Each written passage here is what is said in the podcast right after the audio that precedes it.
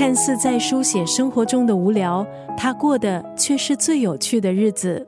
今天在九六三作家语录分享的文字，出自台湾作家舒国志《理想的下午》。疫情当下，或许到不了远方，那就看书吧。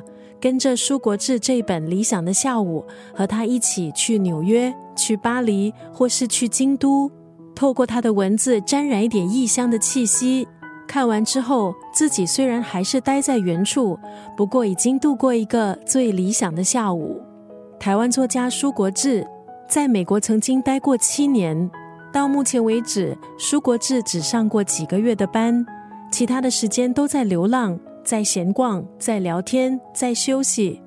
四十多岁的时候，他突然成了专栏作家。和大多数以文字为生的人不一样，他不混圈子，写作的速度也非常慢。在闲散随意的表面，舒国志其实有他很多的坚持。他的文字干净利落。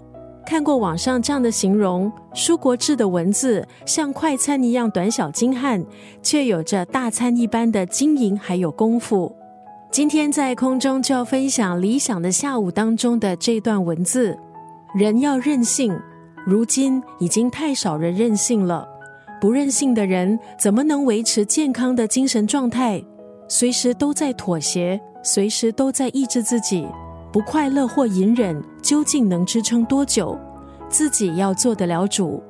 一段我非常喜欢的话，也可以带出舒国志的生活美学。在舒国志的眼里，生活本来就不应该规划，用心品味，以感受接触温度，以自己的时间行走。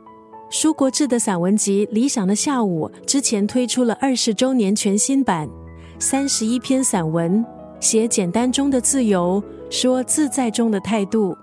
今天在九六三作家语录就要分享这本散文集当中的这段文字：人要任性。如今已经太少人任性了，不任性的人怎么能维持健康的精神状态？随时都在妥协，随时都在抑制自己，不快乐或隐忍，究竟能支撑多久？自己要做得了主。